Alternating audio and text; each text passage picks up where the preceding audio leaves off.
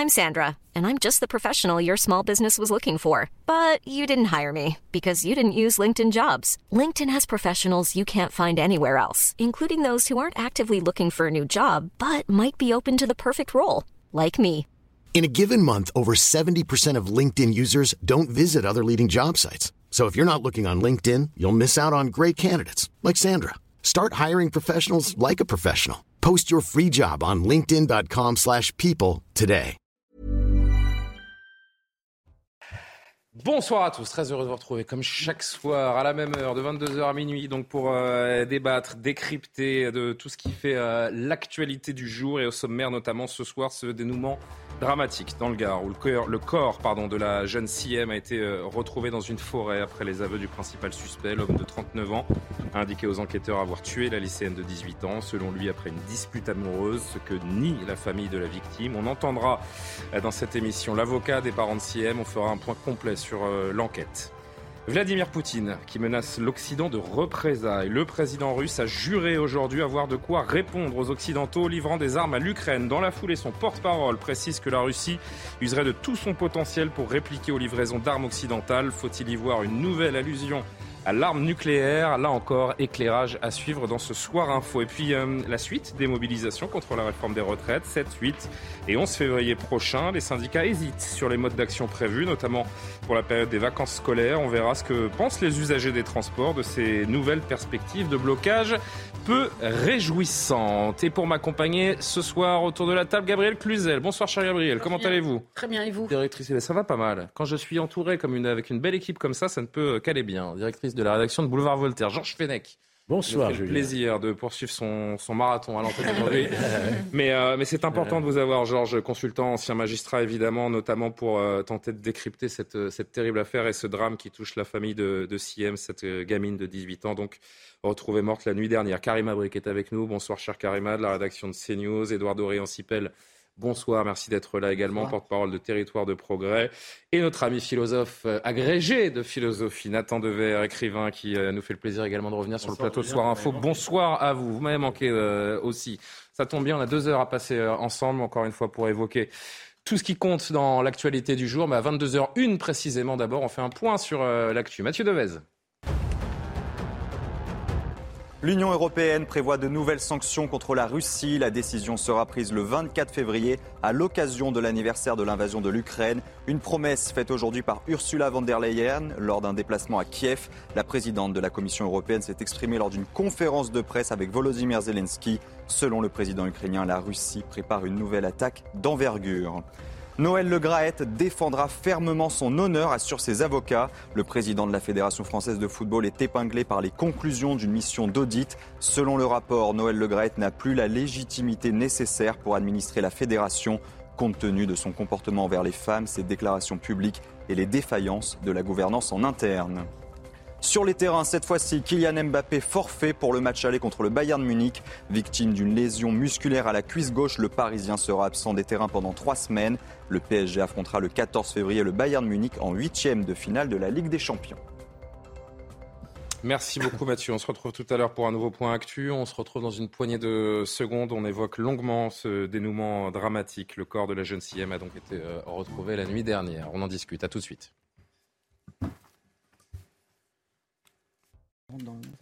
De retour sur le plateau de Soir Info, Karim Abric, Gabriel Cluzel, Georges Fenech, Nathan Dever, Edouard Dorian, Sipel. On évoque donc dès le début de ce Soir Info ce dénouement dramatique dans le Gard où le corps de la jeune CM a été retrouvé dans une forêt après les aveux du principal suspect. L'homme de 39 ans a indiqué aux enquêteurs avoir tué la lycéenne de 18 ans, selon lui, après une dispute amoureuse, ce que nie la famille de la victime. Le point complet sur euh, l'enquête, les faits, d'abord avec ce sujet de Solène Boulan. C'est dans cette commune du Gard que les enquêteurs ont découvert le corps de Siem cette nuit, non loin du lieu de sa disparition. Le corps de la jeune fille de 18 ans a été retrouvé en bordure d'un chemin grâce aux aveux du principal suspect. Ex-compagnon d'une cousine de Siem selon une source proche de l'enquête, il est passé aux aveux hier soir en garde à vue. Il indiquait avoir tué la jeune femme dans le cadre d'une dispute liée à leur relation amoureuse, alors même qu'ils s'étaient retrouvés la nuit des faits en toute intimité. Pour l'avocat de la famille de la victime, les déclarations du meurtrier présumé n'ont pour l'instant pas été confirmées par les proches de Siem. Cette relation amoureuse, je vous le dis de façon tout à fait claire, personne n'en avait connaissance et pour l'instant, ça n'est que la version de la personne mise en examen, mise en cause. Donc cette version n'est corroborée par personne. Il est tout à fait probable que cette relation n'ait jamais existé. Après ses aveux et la découverte du corps, le principal suspect a été mis en examen et placé en détention provisoire. La famille de Siem indique quant à elle placer son entière confiance dans l'institution judiciaire pour connaître et comprendre les circonstances de son décès.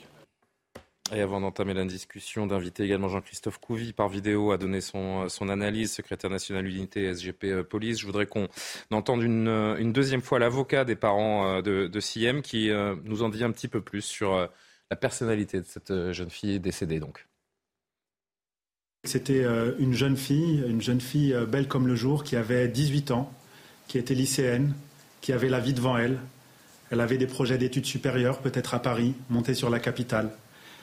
Elle était très proche de sa famille et plus globalement elle était très proche de tous ceux à qui elle pouvait rendre service. C'est la raison pour laquelle on perd sa trace chez sa grand-mère aux alentours de 22h30 parce qu'elle était partie rendre visite à sa grand-mère après être allée chez son père. Elle était très famille, était toujours dans le partage, aimée de tous, heureuse de vivre et encore une fois avec la vie devant elle qui lui a été confisqué et qui, évidemment, concomitamment, a été confisqué à tous les membres de sa famille.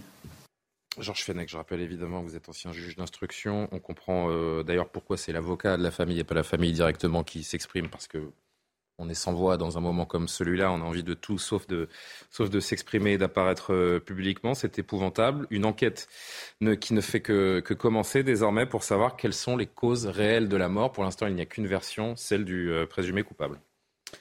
Oui, donc il faut attendre. Le plus dur commence. Les résultats euh, de l'autopsie qu'on connaîtra la semaine prochaine. Quelles sont les causes réelles de la mort? Est-ce qu'il s'agit d'une mort par asphyxie, par strangulation? Lui dit qu'il lui a mis la main sur la bouche. Vous savez, pour étouffer une personne, euh, euh, ça dure plusieurs minutes. Hein. C'est pas par accident, comme on l'a entendu dire. Dans d'autres affaires aussi, je me souviens. Est-ce qu'il y a eu des violences sexuelles? On n'en sait rien. On n'en sait rien. Donc ça, c'est effectivement l'autopsie qui le, qui le démontrera. Jean-Christophe Couvi qui hmm. est avec nous. Ah pardon, vous n'avez pas terminé. Euh, non, bah, ce, ce, drame, évidemment, nous bouleverse tous, mais c'est le drame Siem. Mais j'ai une pensée ce soir aussi pour, euh, pour Alexia, pour euh, Maëlys, pour Delphine, pour Lola. C'est des faits à répétition. Ça nous renvoie... Et notre société doit effectivement s'interroger. Comment se fait-il qu'un individu au profil aussi dangereux, déjà donc condamné par une cour d'assises qui a à peu la euh, moitié de sa peine. Il hein. faut voir notre régime d'aménagement des peines, et son extrême générosité. On pourrait quand même se poser la question. Qui comparaissait devant une cour d'assises libre avec un profil comme celui-ci. Donc c'est une affaire qui, encore une fois, euh, nous, nous, met devant nos responsabilités, toute la société en général, je dirais, sur la protection de ces adolescentes, de ces jeunes femmes qui tombe entre les mains de, de, profils extrêmement inquiétants. On va évidemment s'interroger, dans, quelques secondes sur ce sujet parce que vous venez de l'évoquer rapidement, le profil de l'auteur est absolument scandaleux. Et quand on parle de, laxisme judiciaire et de, de responsabilité à, à, répétition autour de multirécidivistes qui a priori ne devrait pas être dans la nature. En tout cas, euh, les citoyens devraient peut-être être euh, protégés de ces individus. Je voudrais qu'on passe par Jean-Christophe Couvi avant, je vous dis, de s'intéresser au, profil. Bonsoir et merci d'être avec nous. Le fait qu'il ait craqué, euh, que le suspect ait craqué durant sa garde à vue, dans les dernières heures de sa garde à vue, est-ce que ça nous permet d'imaginer qu'il puisse se livrer davantage sur les faits? Quel regard vous portez sur une enquête qui débute comme celle-là? Bonsoir. déjà, en tant que père et policier, euh, forcément, je suis très touché par ça et, révolté aussi parce que on le dit, on l'aurait dit. Qu'est-ce que ce mafoud et tous ces mafouds, j'allais dire, ces, potentiels tueurs foutent dehors. Voilà. Euh, il devrait être en prison, mais bon, on va pas refaire le match. Euh, ce qui se passe, en fait, si vous voulez, quand on a une personne en garde à vue, c'est un duel psychologique, en fait. C'est-à-dire qu'on a une personne en face de nous qui, dès le départ, et d'ailleurs les enquêteurs ont été un peu rusés parce qu'ils l'ont fait euh, ils l'ont fait, je veux dire, ils l'ont convoqué en tant que témoin. Ils l'ont pas mis tout de suite en garde à vue. Donc déjà, ils ont récupéré un peu de temps, j'allais dire, euh, et ils ont, ils l'ont mis à table. C'est-à-dire qu'il a raconté une histoire, ce qu'on appelle nous le PV de chic, procès verbal de chic, c'est-à-dire que on laisse euh, la, personne raconter la, la, plus belle histoire qu'il va nous raconter. Voilà, ça c'est ses premiers éléments. Et à partir de là, nous, par rapport aux éléments techniques d'enquête qu'on a déjà à notre disposition, euh, après, oui, on va le mettre en garde à vue. Et là, on va confronter nos éléments par rapport à l'histoire qu'il nous a racontée. Et, c'est là où on va commencer à rentrer euh, dans le vif du sujet et qu'au fur et à mesure, on ferme des portes, on en ouvre d'autres. Et là, on voit que la personne, faire dans des détails, se perd un petit peu dans son, dans son histoire. Et c'est là où on arrive à le retourner psychologiquement. Voilà, et c'est tout un, le talent de mes, de mes, collègues et des collègues gendarmes aussi. Mmh. Euh, c'est vraiment de la psychologie et on a des, des, des leviers. Des fois aussi, on a des avocats qui, qui nous aident, entre guillemets, parce qu'ils voient qu'il que il faut, il faut qu'il y ait la manifestation, la manifestation de la vérité. Voilà. Et ça soulage les personnes. Et souvent, quand les personnes passent à table, bah, je veux dire que tout s'écroule parce que nerveusement, toute leur défense qu'elles ont pu imaginer euh, tombe, tombe, à l'eau. Et après, en fait, euh, on a des personnes qui sont vraiment épuisées aussi parce que ça y est, ils sont mis à nu, découverts, mais ils soulagent leur conscience. Et c'est là-dessus qu'on arrive à, avoir la manifestation de la vérité. Voilà. Et Georges Fenech l'a évoqué il y, a, un instant, le CV euh, criminel de cet homme est long comme le bras, si je puis dire. Euh, Amaury Bucco du service police-justice nous donne le détail. L'homme qui a avoué avoir tué la jeune Siem et indiqué aux enquêteurs où se trouvait son corps, eh bien cet homme, il a un profil de multirécidiviste. Il est âgé de 39 ans, mais il a déjà 14 condamnations à son actif.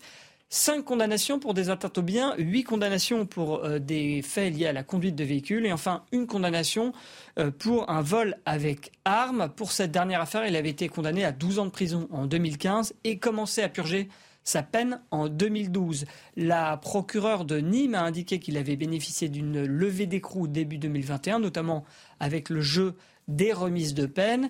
Et c'est pourquoi cet homme, eh bien, il devait comparaître librement euh, début février devant la cour d'assises pour une autre affaire d'un vol euh, avec arme également. L'audience eh bien, a été reportée puisque cet homme eh bien, il était mis en cause dans la disparition euh, de la jeune Siem et placé en garde à vue. Et donc, il ne pouvait pas assister à l'audience, qui a donc été reportée à une date ultérieure. Gabriel Cluzel, ce qui frappe, c'est sûr, on, l'entend à travers le détail que nous en livre Amaury Bucco, euh, c'est le profil de ce suspect principal. C'est insupportable de se dire encore une fois que cet homme n'aurait pas dû être euh, dans la nature.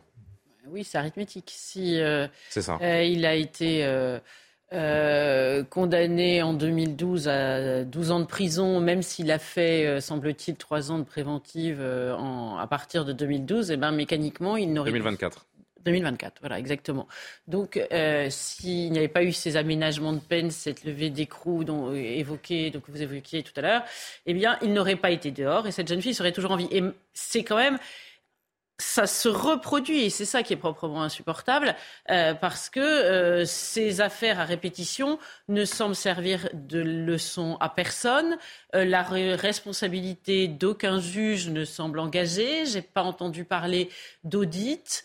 Euh, si enquête il y a eu, le moins qu'on puisse dire, c'est qu'elles sont pas médiatisées ces enquêtes. Donc finalement, tous les corps de métier ont une responsabilité, mais pas le juge. Et euh, c'est proprement révoltant, évidemment pour la famille, mais pour tous les Français. ce sondage qui est paru il y, a, quelques semaines dans le JDD nous rappelait que 87% des Français estiment que la justice est trop laxiste avec les multirécidivistes. Nathan Devers, c'est pas ce énième fait divers qui va les faire changer d'avis, j'ai envie de dire. Non, sans doute pas. Quand on regarde en effet le, profil de ce monsieur, je, lisais qu'il euh, y a eu récemment euh, des expertises psychologiques qui montraient qu'il avait une propension euh, à la criminalité et que c'était donc un profil dangereux. À partir de là, on peut en effet se poser des questions sur sa libération conditionnelle. On peut aussi se poser des questions, me semble-t-il, euh, sur la nature même de la prison. Parce que cet individu a passé en effet X années en prison. Quand on voit son profil, il y a toutes sortes de condamnations liées à la, aux, mauvaises conduites, liées à des vols, il y a des vols avec violence. On peut se demander aussi, vous savez que en prison, il y a des statistiques qui le montrent très clairement, euh, les gens qui sortent de prison, il y a plus d'un tiers d'entre eux qui récidivent dans l'année. Dans l'année, 33%. Et donc on ne parle même pas de au bout de 24 mois et plus. Donc à partir de là, on peut aussi se demander si la prison qu'on présente comme une solution, n'est pas aussi un élément du problème. Et quand je dis cela, je ne dis évidemment pas que l'enjeu est d'abolir la prison, mais de repenser la manière dont, euh, est, euh, est organisé le, moment où les gens sont enfermés. C'est-à-dire quand même que le modèle de la prison, c'est d'estimer que les gens vont euh, se corriger eux-mêmes ou pouvoir travailler à leur réinsertion sociale quand ils seront libérés par l'inertie. Moi, je ne pense pas que. Et en même temps, pardon de vous couper, Nathan, mais euh, je pense que la famille de, de Siem aurait préféré que cet homme euh, soit en prison jusqu'en 2024, quand bien même la prison euh, ne soigne pas tous les maux de la société, plutôt qu'il soit dans la nature et qu'il puisse euh, en profiter pour tuer cette pauvre, euh, cette pauvre gamine. Sur ce monsieur, je suis entièrement d'accord avec vous. Je vous l'ai dit, euh, il y a eu les expertises qui ont montré qu'il avait un profil dangereux. À partir de là, il fallait pas qu'il sorte. Je ne dis pas l'inverse. Ce que, la question que vous me posiez, c'était sur les multirécidivistes en général. Et je pense que la multirécidive, quand on voit les profils de multirécidivistes, souvent, ils le sont devenus ensuite après avoir été en séjour, entre guillemets, en prison. Donc on peut aussi intégrer cet élément à la réflexion. Oui, Jean-Christophe Couy, je sais que vous voulez réagir à ce qui vient d'être dit avant qu'on poursuive le tour de table. Oui, euh, c'est marrant. Aujourd'hui, c'est concomitant. Il y a, l'Institut pour la justice qui a sorti un document qui est très intéressant, euh, qui, a analysé justement les peines de prison et les condamnations. Donc, quand on dit, par exemple, en a une peine qui est exécutée, en fait, ils ont calculé qu'il y a 41% dans les 4, personnes sur 10 qui est condamné normalement à la prison ferme qui ne met pas un pied en prison. Donc déjà, il y a un trou dans la carlingue. Euh, et après, parmi ceux, donc les 6 sur 10 qui vont en prison, il n'y a que 62% qui font réellement la prison euh, qui a été euh, donnée, enfin le temps de prison qui a été donné. Voilà. Donc ça veut dire, par exemple, si vous êtes condamné à 10 ans, vous ne ferez que 6 ans. Voilà. Donc ça, c'est les remises de peine, c'est les aménagements de peine. Donc en fait, derrière le fantasme de la prison, déjà, il faudrait peut-être que les gens aillent vraiment, réellement en prison. Mais ça, encore une fois, c'est tout le, j'allais dire, le, la langue, la richesse de la langue française. Quand on parle de, peine exécutée, les gens ont l'impression que vraiment les, les, les, dire, les condamnés font de la prison ferme, alors en fait, ils ne le font pas. Mmh. Voilà. Et, encore une fois, quand on va libérer une personne pour lui faire un aménagement de peine, on ne demande jamais l'avis de la victime. C'est-à-dire que le, juge de, liberté de la détention euh, qui, décide effectivement, ou même le JAP, hein, le juge d'application des peines, quand il décide de, faire de, libérer plutôt un individu, en fait, on ne donne pas l'avis de la victime. Et est-ce que la victime, elle a envie de, Déjà, est-ce qu'elle le sait que la personne va être libérée et qu'elle risque à le recroiser euh, dehors dans la rue? Voilà. Nous, on est confrontés à ça en tant que policiers. Tous les jours, les gens nous interpellent dessus. Et effectivement, euh, la justice, c'est un peu l'angle mort. Mais j'allais dire que les juges on peut les critiquer, mais la loi le permet. Hmm. Donc en fait, eux, euh, c'est le législateur qu'il faudrait interroger euh, à l'Assemblée nationale, au lieu de se chiffonner sur des, broutilles de temps en temps, ben, réfléchissez vraiment à ce que la société euh, mérite. Parce qu'un juge, il est là pour trancher, trancher un litige. Il n'est pas, c'est pas un travailleur social. Donc il va falloir aussi à un moment donné que le législateur se penche là-dessus et, qu'on ait vraiment l'idée de peine et de réparation. C'est très important pour, pour équilibrer le, problème de la société. C'est vrai qu'il y a un système d'érosion des peines qui, qui, crée ce sentiment d'impunité qui est absolument insupportable. On, va rester évidemment sur ce sujet, mais on doit marquer une dernière pause avant de hmm. rester ensemble sans pub jusqu'à la, jusqu'à la fin de l'émission.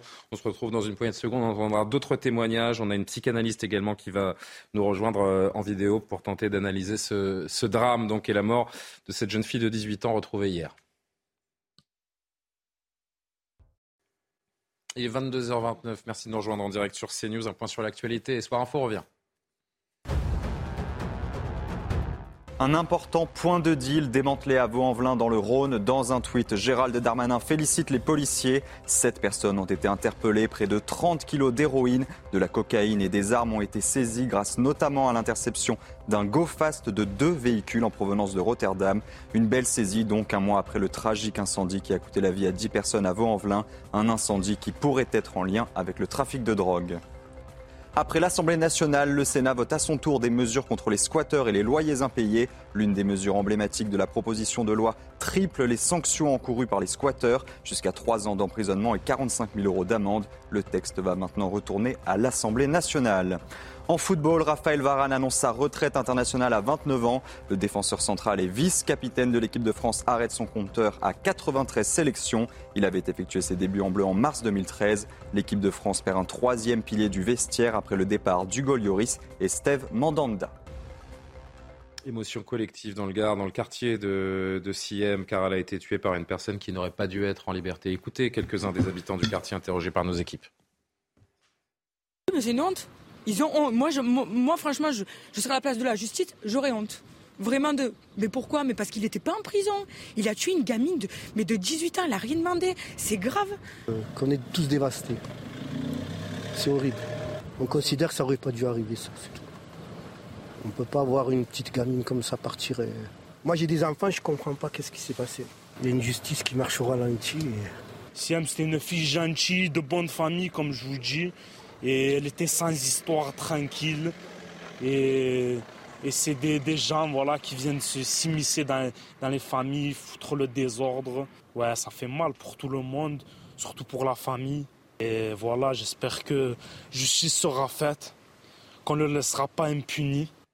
Ils sont très forts ces, témoignages. Euh, Édouard Dorian-Sipel et Karim Abrik qui ne sont pas encore exprimés. Je reviendrai vers vous, Georges, pour, euh, pour des détails évidemment euh, d'importance. On, on, le disait, on a un système d'érosion des peines qui fait que les multirécidivistes ont ce sentiment d'impunité. Moi, j'entends ces, ces témoignages. C'est terrible de se dire qu'en France, en 2023, la société n'est pas capable de protéger une gamine de 18 ans de son bourreau. C'est terrible. C'est un meurtre abominable. Mm. C'est un féminicide. Le mot s'est désormais imposé à la société, c'est une bonne chose parce qu'il y a une traduction euh, euh, aussi dans le droit avec des circonstances euh, aggravantes et aussi ça permet une prise de conscience.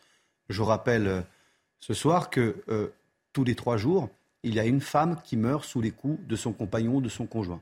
En l'occurrence, là, c'est beaucoup. À part le, à part le suspect, personne ne dit qu'elle était sa compagne. C'est insupportable. Mais en tout cas, il a tué une femme, il a tué une femme, une jeune fille manifestement dans une... Une enfant, j'ai presque envie de dire, parce qu'à 18 ans... Peine euh, majeure.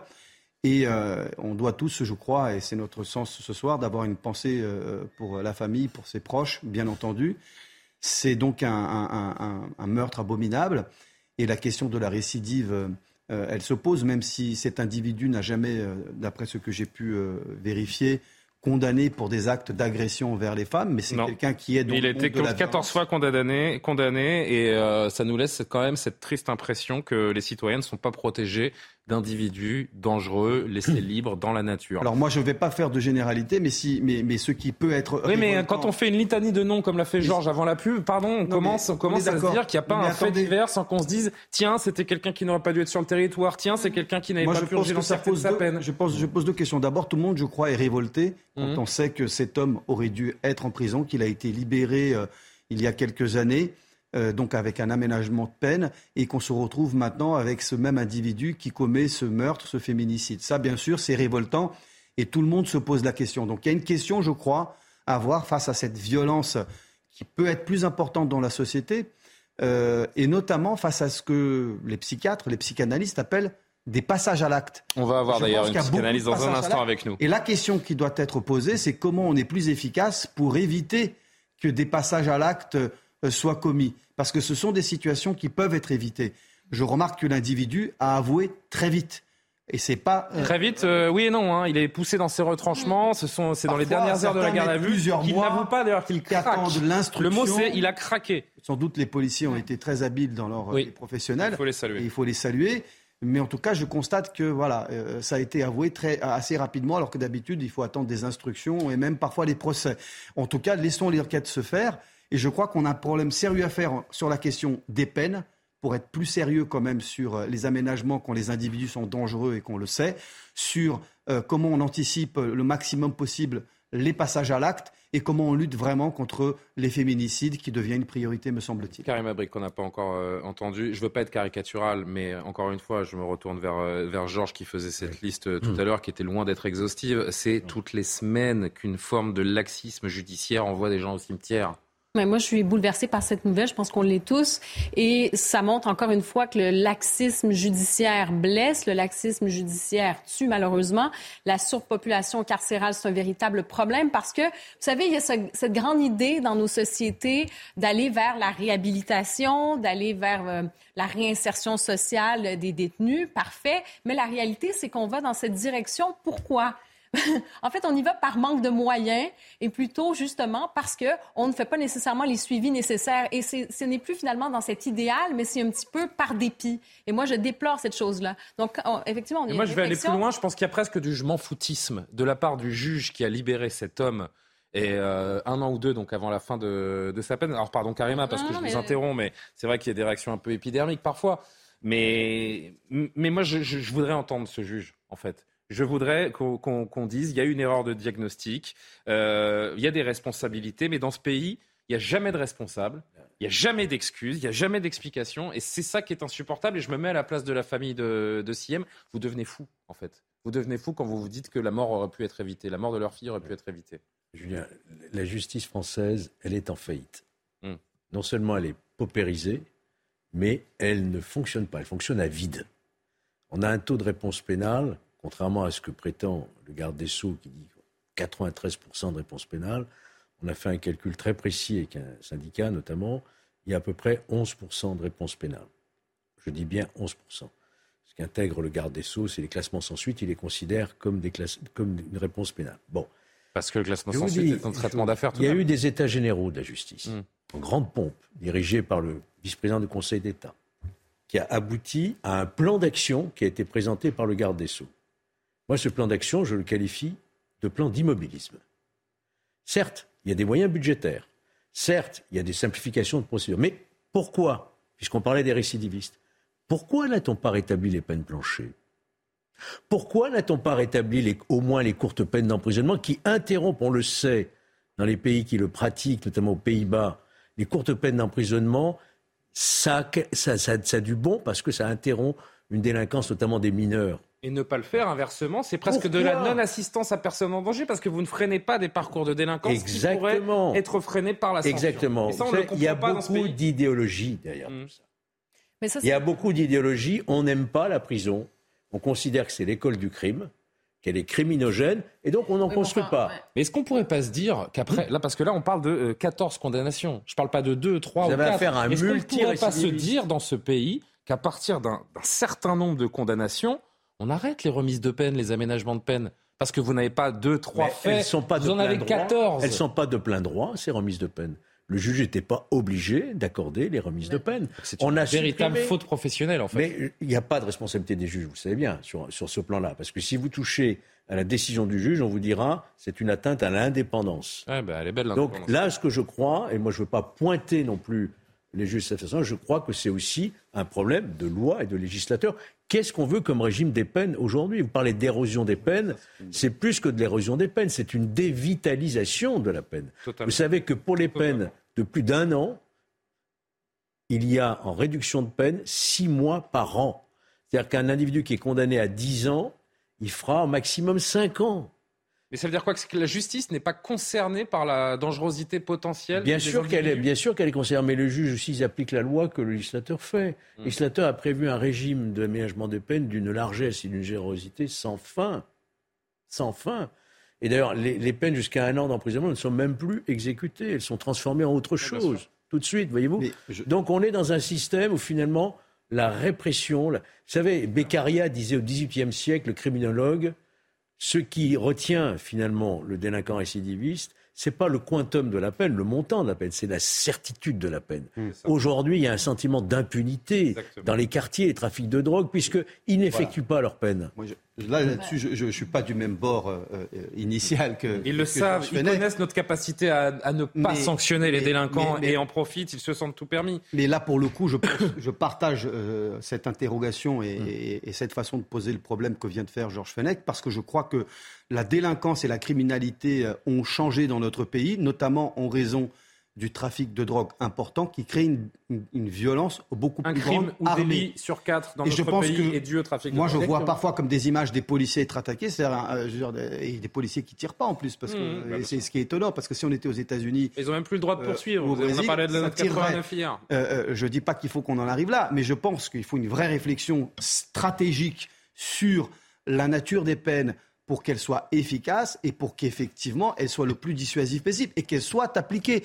Face à une délinquance et une criminalité nouvelle, on doit pouvoir adapter la réponse pénale. Je crois que ce n'est pas une question de gauche, ce n'est pas une question de droite, c'est une question de république face au fait que tout cela aujourd'hui n'apparaît plus efficace pour ces criminels qui récidivent parce qu'ils n'ont pas peur d'être euh, euh, devant la justice compte tenu euh, des aménagements qu'ils peuvent obtenir. Je pense qu'il faut calmement aborder ce débat et qu'on réfléchisse vraiment à comment on a une stratégie pénale qui, elle, soit plus dure avec un crime qui est plus dur. C'est difficile d'être calme hein, quand euh, vous voyez que ces, euh, failles euh, juridiques et, judiciaires plutôt nous conduisent quasiment chaque semaine à évoquer des crimes qui n'auraient jamais dû avoir lieu. on va entendre Laura Lebar, psychanalyste, qui nous rejoint par vidéo. Bonsoir madame, merci d'être là. Je vous donne la parole dans une minute. Mais Gabriel, vous vouliez ajouter une chose Non, mais je, je, je trouve euh, proprement insupportable qu'on puisse conclure que finalement, bah, le, le, le, juge n'a pas de compte à rendre. Pourquoi le policier aurait des comptes à rendre? Pourquoi le juge n'aurait pas ah, euh, de compte à rendre? Ça paraît complètement fou. Ce serait vraiment le seul corps de métier. Euh, les, les, pilotes d'avion, s'ils font une erreur de pilotage, ont des comptes à rendre. Les chirurgiens ont des comptes à rendre. Je ne connais pas un corps de métier qui n'ait pas de compte à rendre. Mais le, le, juge, lui, non. non, non. Alors, si vous voulez, il y a une déçue. Bah, non, il, n'a pas de.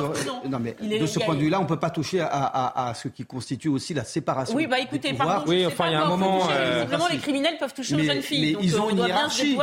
Ils ont une hiérarchie et ils peuvent tout à fait faire l'objet de, de, de, de, mutations, de sanctions, de modifications de postes.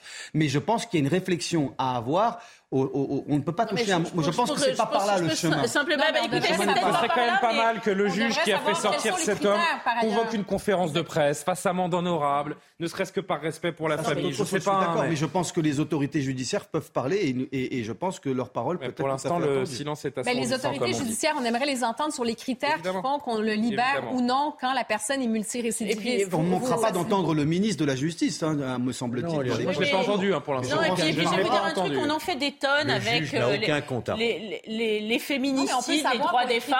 On peut, mais les, connaître. la question, je ne parle pas du juge. Il y a des critères juridiques qui fait euh, presque un système de points, pratiquement, qui va dire on, on peut libérer. C'est à la libre appréciation, j'allais dire presque le libre arbitre. Et nous ne sommes pas aux États-Unis, on n'élit pas les juges. Fait ce qu'il veut et il motive comme il veut. En revanche, on peut avoir une politique j'imagine. D'aménagement. Pas, pas deux conversations en même temps parce qu'on va pas y arriver. Non, je dis juste qu'en revanche, on est tout à fait autorisé à mener une réflexion et une action euh, judiciaire pour avoir une autre politique de, soit d'aménagement de peine ou de révision des ah, peines. il va falloir y réfléchir. Ça, on peut effectivement euh, améliorer les choses de ce point de vue-là, de manière globale. Et oui, carrément, très vite. Et je pense qu'on va parler avec une psychanalyste. Moi, ça m'intéresse aussi parce que je, lisais notamment, il y avait un article intéressant, c'est dans le Figaro, euh, l'article d'Esther Paolini.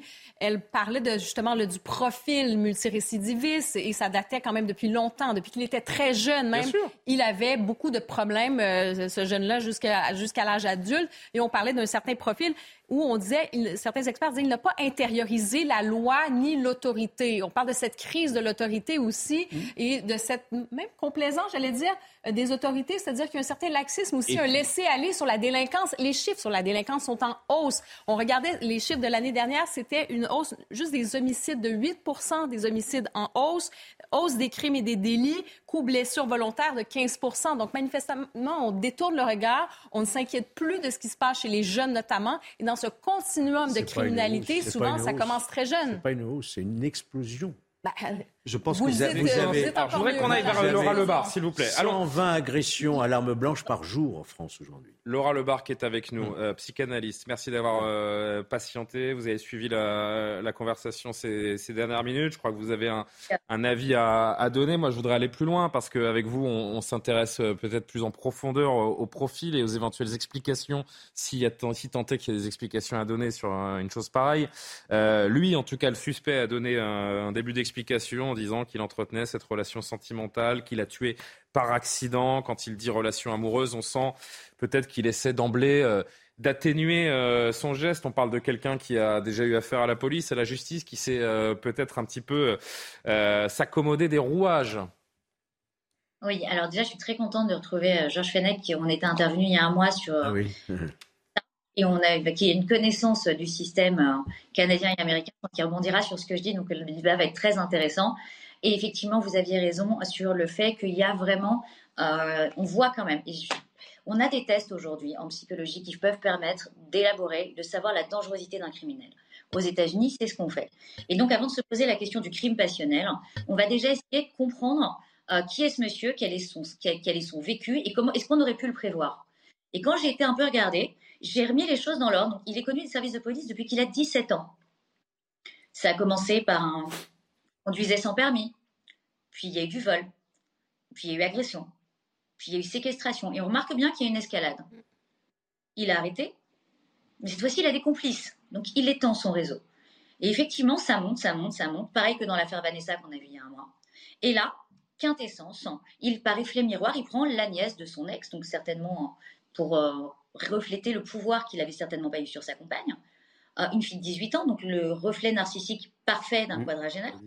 Il lui, il l'a fait taire, la main sur la bouche, et on fait taire. Le crime passionnel, on va plutôt retrouver des coups, on va plutôt retrouver des, strangulations. Là, vraiment, il y a un désir de ne qu'elle ne dise pas quelque chose, c'est ce que ça veut dire. Alors, pardon de vous couper, mais on va être prudent parce que l'autopsie n'a pas eu lieu encore et qu'il y a peut-être des éléments qui pourraient expliquer les causes réelles de la mort qui ne sont pas encore euh, à notre connaissance. Hein. Ça, il faut, il faut bien le prendre en compte tout de même, Laura Lebar. Hein.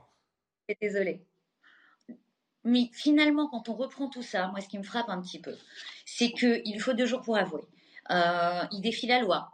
Il y a un espèce de jeu autour de la loi. Et finalement, la question, c'est est-ce que c'est quelqu'un de dangereux? Et la question, c'est quelqu'un de dangereux? Oui, c'est quelqu'un de dangereux. Tout monte en escalade. Et M. Fenech, il y a un mois, on intervenait sur, le, sur Vanessa. La même chose, vous expliquiez des systèmes que vous connaissez bien. Il y a des tests pour savoir ça. Ça peut se prévoir.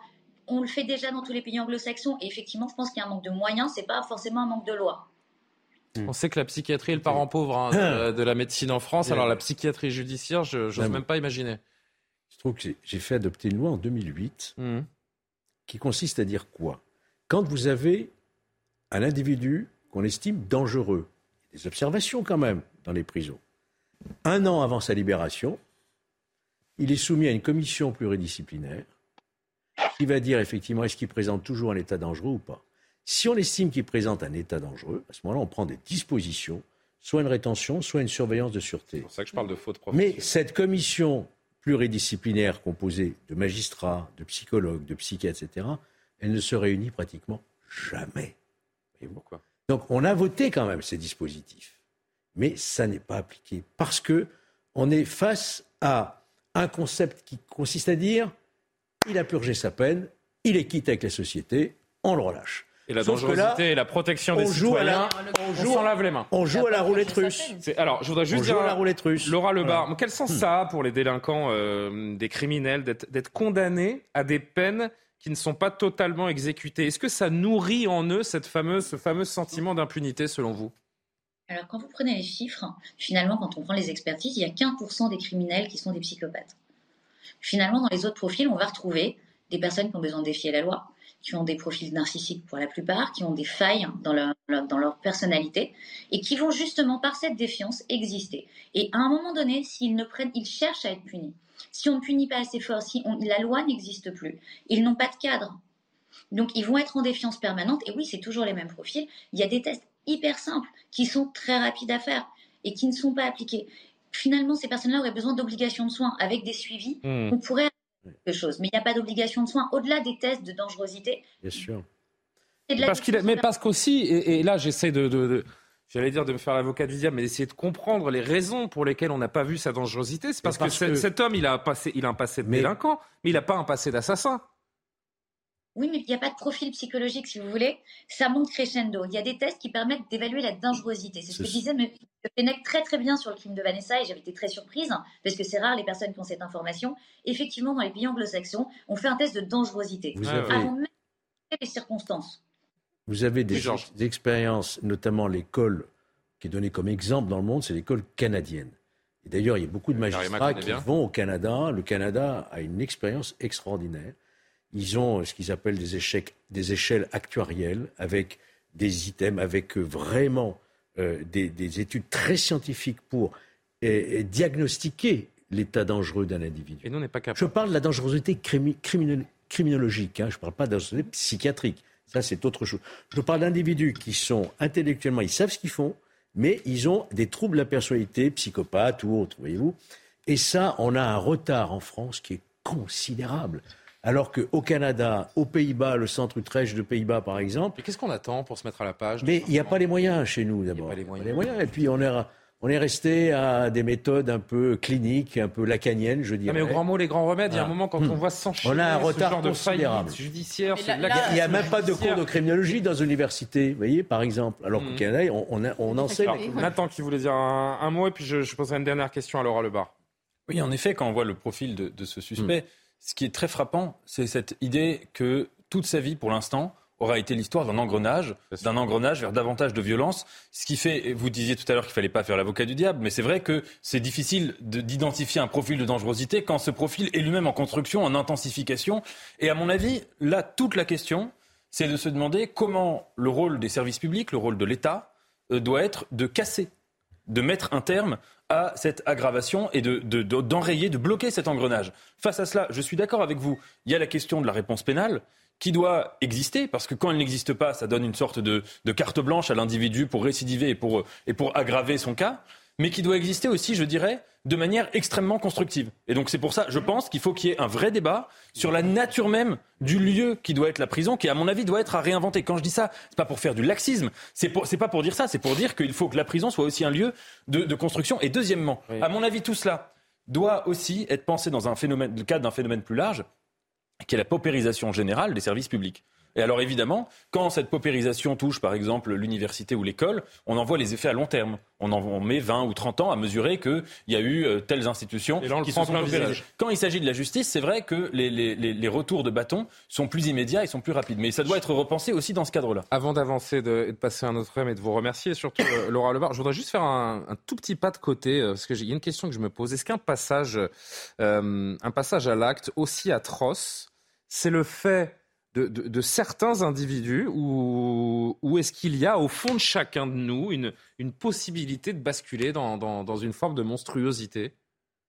Alors, Freud aime dire qu'il mm. fait des normaux à contexte anormaux.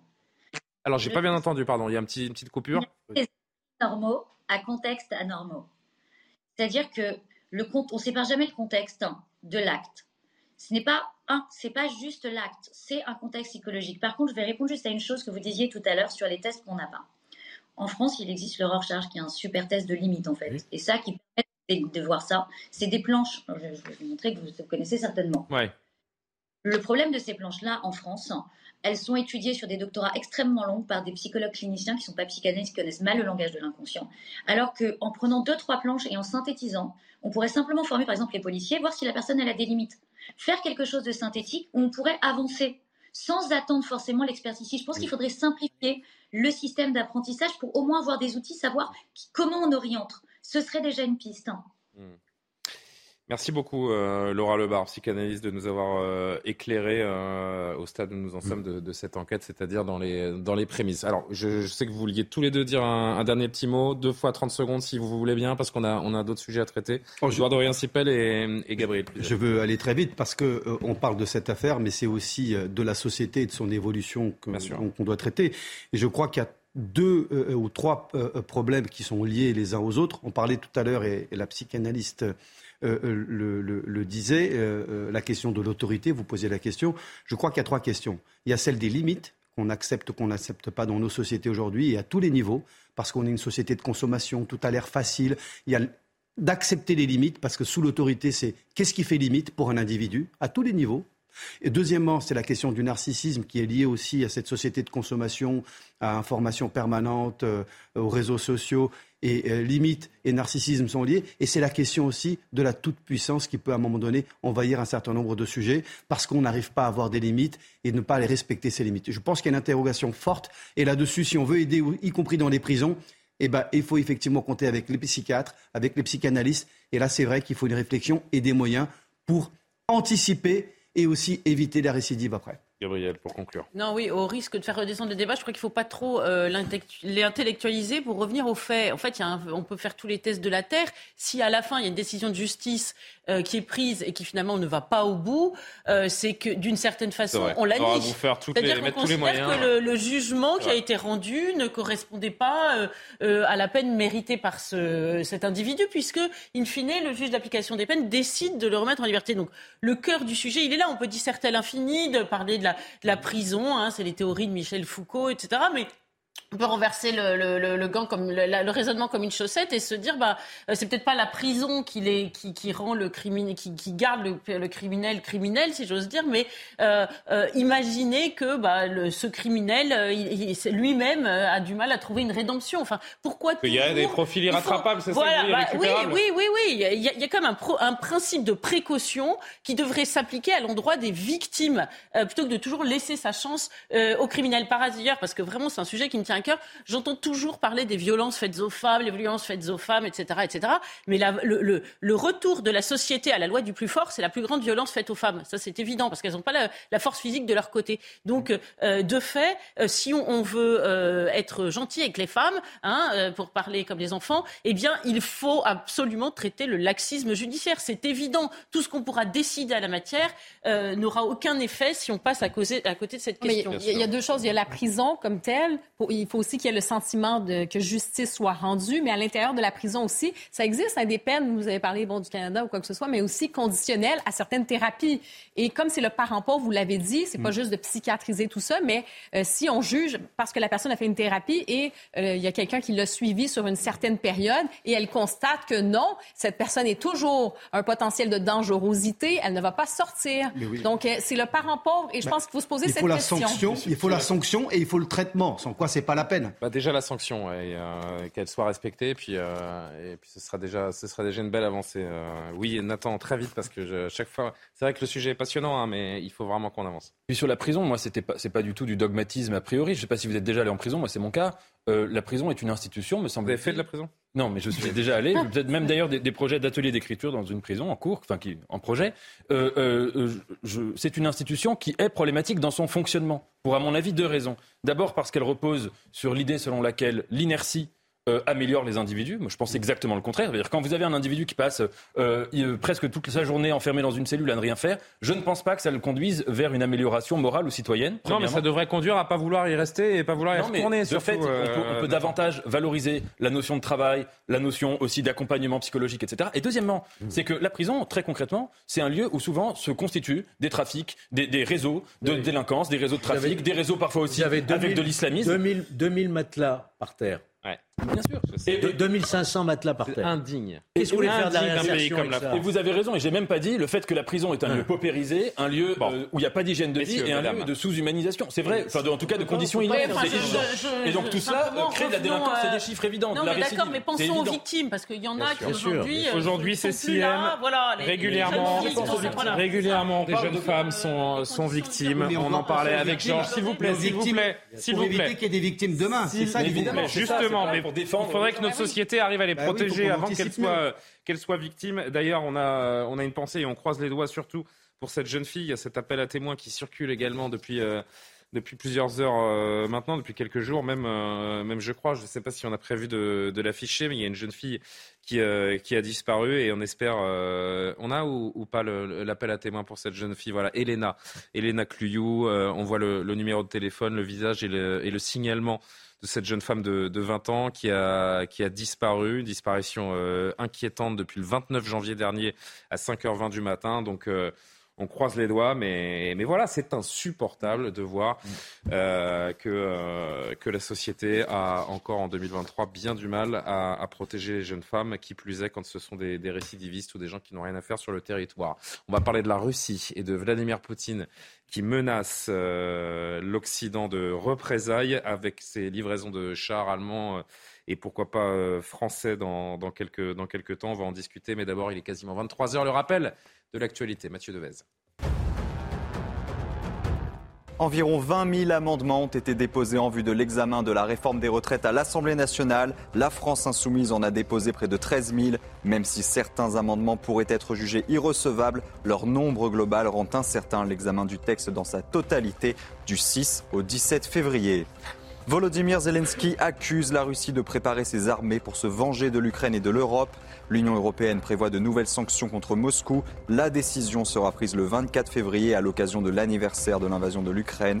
Une promesse faite aujourd'hui par Ursula von der Leyen lors d'un déplacement à Kiev. La présidente de la Commission européenne s'est exprimée lors d'une conférence de presse avec le président ukrainien. Enfin, le pape François invite les jeunes Congolais à être acteurs de l'avenir du pays. Le souverain pontife a été accueilli dans une ambiance surchauffée dans le grand stade de Kinshasa. C'est la capitale de la République démocratique du Congo, un pays d'Afrique très catholique en proie au chômage et à des violences meurtrières. Merci Mathieu. La France a annoncé hier qu'elle allait fournir à l'Ukraine 12 canons César en plus des 18 canons de ce type déjà livrés. Mais Paris se refuse toujours, à ce stade du moins, de livrer les fameux euh, chars Leclerc. Depuis que les États-Unis, l'Allemagne se sont mis d'accord pour envoyer des chars lourds, l'Ukraine demande également des avions de combat. Alors pour l'instant, les États-Unis et l'Allemagne ont dit non, alors que la France n'exclut rien. Pendant ce temps-là, la Russie célèbre actuellement les 80 ans de la victoire soviétique dans la bataille de Stalingrad, tournant de la Seconde Guerre mondiale comme chacun sait, symbole du, patriotisme euh, russe. Et Vladimir Poutine en a profité pour euh, faire une déclaration offensive, j'ai envie de dire, en faisant un nouveau parallèle d'abord entre la guerre contre Hitler et son offensive contre l'Ukraine. C'est incroyable, mais c'est un fait. Nous sommes à nouveau menacés par des chars léopards allemands avec des croix sur leur côté. À nouveau, des pays occidentaux se préparent à combattre la Russie sur la terre de l'Ukraine. Avec les mains de petits partisans méprisables d'Hitler, avec les mains des combattants Bandera. La Russie menacée, selon Vladimir Poutine, qui lui aussi euh, tend le doigt vers euh, l'Occident. Général Clermont, bonsoir, merci d'être là, consultant défense. Tout cela est très stratégique de la part de, Vladimir Poutine, cette célébration qui prend une importance euh, symbolique, accrue par l'approche du premier anniversaire, si on doit parler d'anniversaire de ce déclenchement de l'invasion russe en Ukraine le 24 février de l'année dernière. Il faut s'attendre à de nouvelles offensives russes. C'est ça que l'on doit comprendre dans les mots de Vladimir Poutine? Alors d'abord le fait que effectivement le, le, 2 février tombe une date symbolique tombe un moment particulier de la guerre, c'est important, et on peut imaginer que Poutine allait utiliser cet événement pour euh, affirmer et rappeler le narratif russe concernant la, concernant la dénazification, et quand les Allemands hésitaient à envoyer les chars léopards, euh, ils pensaient évidemment à ça, euh, parce que ça a été un épisode très particulier de la guerre, je rappelle Stalingrad, c'est 2 millions de morts, et, une, défaite d'abord de la Russie, puis une victoire de la Russie, ensuite la Russie a foncé sur l'Ukraine et sur la Biélorussie, c'était un tournant de la guerre. Donc évidemment, il fallait s'attendre à ça.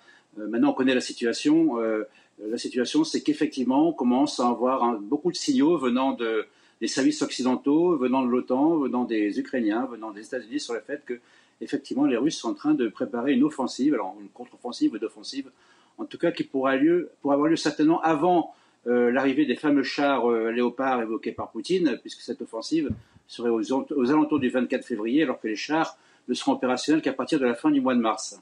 Il y a la, menace euh, agitée par euh, Vladimir Poutine. Euh, il y a les mots également du porte-parole du Kremlin, Dimitri Peskov. La Russie utilisera tout son potentiel militaire pour répondre aux livraisons d'armes à l'Ukraine. Quand apparaîtront de nouvelles armes fournies par l'Occident collectif, la Russie, dit-il, utilisera pleinement son potentiel existant pour répondre à ces livraisons. Ça veut dire quoi? C'est quoi le potentiel russe? C'est la menace nucléaire? Bah, D'abord, écoutez, ça fait 11 euh, mois qu'ils disent ça. Hein. Mais ça fait 11 mois qu'il ne s'est rien passé en réalité. Et c'est bien parce qu'ils sont incapables de mettre des, représailles à exécution euh, pour différentes raisons que petit à petit, les Occidentaux ont pris de l'assurance et puis livrent un tas de matériel militaire. Parce qu'en réalité, c'est que tant que ce matériel militaire occidental est utilisé à l'intérieur des frontières de l'Ukraine, hein, pour défendre l'Ukraine, euh, les, Russes n'ont aucune légitimité pour euh, faire entrer euh, l'Occident dans une guerre à laquelle ils ne veulent absolument pas. Donc on est dans une situation dans laquelle pas plus les, Occidentaux, les Américains que les Russes veulent que ce conflit ne déborde de l'Ukraine. C'est à l'intérieur de l'Ukraine que ce conflit doit se jouer. Et effectivement, il y aura régulièrement des représailles. Je rappelle que la Russie est une puissance nucléaire. Mais ça aussi, ça fait 11 mois que nous allons sur une guerre nucléaire. Je ne dis pas qu'il n'y en aura pas. Je dis que tant que le conflit restera à l'intérieur de l'Ukraine, euh, la probabilité sera très faible. On est simplement dans des menaces euh, pour rappeler que la puissance et la Russie est une puissance et la Russie. Et vu cette escalade, ces livraisons d'armes, ces demandes de Volodymyr Zelensky, pourquoi est-ce que, la... pourquoi est-ce que ce conflit resterait euh, strictement limité aux frontières de l'Ukraine? Parce que c'est une règle qu'ont fixée les Occidentaux. Oui, mais pas les Russes. C'est une règle, c'est, une, c'est, la, c'est la rhétorique, c'est la sémantique, c'est, c'est l'exacte définition d'une arme défensive contre une arme offensive. Euh, il n'est pas question pour les Occidentaux euh, de, que l'Ukraine attaque la Russie. Mais vous, vous, vous connaissez, général, vous connaissez les, buts de guerre précis des Ukrainiens aujourd'hui? On est capable de les définir précisément? Libérer l'Ukraine. Pardon, j'ai pas compris la question. Est-ce que vous êtes capable de, de, de, définir les buts de guerre ukrainiens précis aujourd'hui? Édouard Dorian-Sipel qui dit libérer l'Ukraine, mais libérer l'Ukraine. Mais pardon, avec, la Crimée, attendez, avec la Crimée, non mais attendez, mais pardon, vous me demandez. non mais attendez, moi je, je, je pardon, euh, on va parler de langage géopolitique, stratégique et militaire. Vous demandez but de guerre. Le but de guerre, pour le président ukrainien, c'est la libération de l'Ukraine partout. Bien entendu, avec l'Ukraine compris, il vient de avec la Crimée. Avec la Crimée. Avec pardon, avec la Crimée, euh, bien entendu. Ça ne veut pas dire que tous les buts seront réussis, mais il faut bien se fixer ah bah des buts. Le but, c'est de retrouver... vous savez que les Russes sont dans le Donbass en guerre depuis 2014. je vous hein. rappelle que la Crimée n'est reconnue par aucun, par personne au plan international, donc il n'y a pas de reconnaissance internationale. Si on reste uniquement sur l'affichage et les déclarations et les principes et donc les buts de guerre, objectivement, c'est la libération de tout le territoire de l'Ukraine, Crimée comprise, bien Donc on prend le risque d'une troisième guerre mondiale pour rendre le Donbass et la Crimée à l'Ukraine? Certainement pas. Vous me parlez de l'Ukraine. Quel est le but de l'Ukraine Donc hmm. du président ukrainien. Alors quel est le but de l'Occident désormais? Je pense que c'est d'en finir avec la guerre et effectivement de retrouver la euh, l'intégrité territoriale de l'Ukraine. Euh, la Crimée, c'est pas Il faut être réaliste. Je pense que moi, c'est ce que dit le président Macron, c'est d'essayer de retrouver euh, le moment venu euh, le respect de euh, l'intégralité du territoire. Ce serait bien que les Ukrainiens précisent ces objectifs, nous, nous, donnent, nous donnent l'enjeu de la Crimée également, nous donnent pourquoi pas un calendrier. Parce qu'on se dit, est-ce qu'on va aider éternellement c'est un conflit qui est coûteux pour nous aussi. Mm. Oui, il y a ce concept de liberté, de, de, morale, mais concrètement, où va-t-on Où va l'Occident Où va la France? La défaite de l'Ukraine, si elle était définitive, serait encore plus coûteux. Je vais vous dire ce que je pense, euh, euh, comme ça, en analysant euh, le discours mhm. de Vladimir Poutine. Je crois qu'il ne fait que refléter la force de l'engagement supplémentaire des Occidentaux, Europe et États-Unis. Parce qu'à partir du moment où on monte en échelle, on livre des, armes lourdes, des chars de combat qui, qui, vont aider les Ukrainiens à résister davantage et peut-être le moment venu à repousser les forces russes. C'est quelque chose face à, auquel Poutine ne pouvait pas ne pas réagir. Donc il régit avec force, il l'est comme d'habitude avec son porte-parole vague, en rappelant la puissance générale de l'Ukraine, euh, de, la Russie que chacun de nous connaît. C'est une puissance nucléaire et là-dessus euh, les experts et, les responsables militaires savent très bien. Euh, je crois que cette réponse de Poutine était attendue. Je crois que pour le moment, il a On a trop peur de lui, comme dit, euh, comme dit le général Clermont. Ça fait 11 mois qu'on brandit la menace nucléaire et rien ne va. C'est quoi C'est-à-dire que les Russes sont des guignols Je pense qu'il ne faut jamais céder à l'escalade. Et quand on, a Poutine ou d'autres leaders, euh, euh, comme par exemple le leader de, la, de, la, Corée du Nord, ah. s'agite sur la question nucléaire, il ne faut pas s'agiter à notre, il faut pas s'agiter à notre tour. On a suffisamment d'expérience en matière de dissuasion pour ne pas envenimer la situation. Et je crois que pour le moment, euh, euh, l'Europe, comme les États-Unis d'Amérique, qui augmentent les moyens et qui sont lourds, acceptent euh, ce rapport de force dans la durée sans être directement belligérant, sans jamais courir le risque d'une déflagration générale. il y a l'aspect juridique de la belligérance et puis il y a l'aspect pratique, pardon, mais à force de livrer des armes, c'est un peu hypocrite de ne pas dire que, que nous, sommes, euh, nous sommes belligérants. C'est ce, que les, c'est ce que les Russes ressentent euh, et c'est de la menace qui nous... Nous soutenons l'Ukraine. Je crois que les choses sont très très claires et ensuite on a le droit d'utiliser euh, Emmanuel Macron. Alors juste, je voudrais qu'on entende quelqu'un avant de vous entendre, Karima. Je sais que le général Clermont va redire un mot. Emmanuel Macron qui disait hier que la menace d'armes lourdes ne mène pas à une escalade du conflit, mais Moscou enrage à travers les mots du président. Écoutez ce qu'a dit hier la porte-parole de la diplomatie russe, qui est Maria Zakharova, pas tendre du tout avec Emmanuel Macron. Le président français est-il vraiment certain que des livraisons d'armes lourdes, d'avions au régime de Kiev pour mener des opérations de combat ne mèneront pas à une escalade de la situation? Je n'arrive pas à croire qu'il s'agit là de la logique d'un adulte.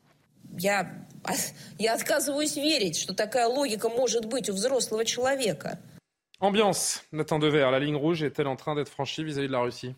Tout à l'heure, vous avez dit le mot de troisième guerre mondiale. Euh, je, j'entends, on entend tous cette inquiétude monter dans le débat public en France, en Occident. Euh, et en effet, c'est intéressant de remettre les choses en perspective historique. Aujourd'hui, qui, depuis 20 ans, est dans une logique permanente d'extension territoriale? Vladimir Poutine. C'est pas l'Occident, c'est pas euh, c'est pas les Ukrainiens. Les Ukrainiens n'ont jamais voulu marcher ni sur Moscou, ni sur Saint-Pétersbourg, ni nulle part. Ça fait 20 ans que Vladimir Poutine passe son temps à agresser des peuples, à, détruire des villes, à détruire des pays. Euh, il l'a fait en Géorgie, il l'a fait en Syrie, il l'a fait partout. Et c'est vrai que ça fait 20 ans que la réponse occidentale face à cela est la faiblesse. La division de la part de l'Europe, la division entre l'Europe et les États-Unis, et globalement la faiblesse, l'attentisme, et euh, avec en effet cette crainte de se dire qu'il fallait peut-être pas euh, euh, prendre le risque de jouer avec le feu avec Vladimir Poutine. La réponse de la faiblesse, ça a été du côté de Vladimir Poutine, toujours plus de force, toujours plus d'agression, toujours plus de barbarie.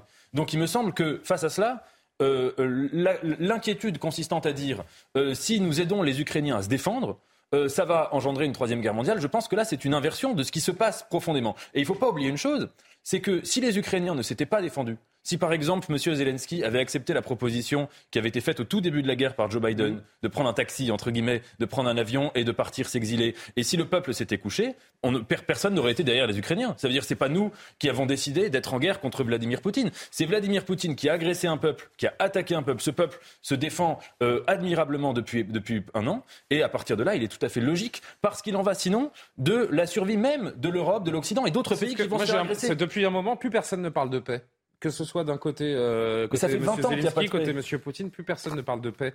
Et j'ai l'impression qu'il n'y a plus d'efforts qui sont faits vers, euh, vers ce chemin-là. Général Clermont qui voulait intervenir, Gabriel également qui n'a rien dit sur le, sur le sujet. Oui, mon général.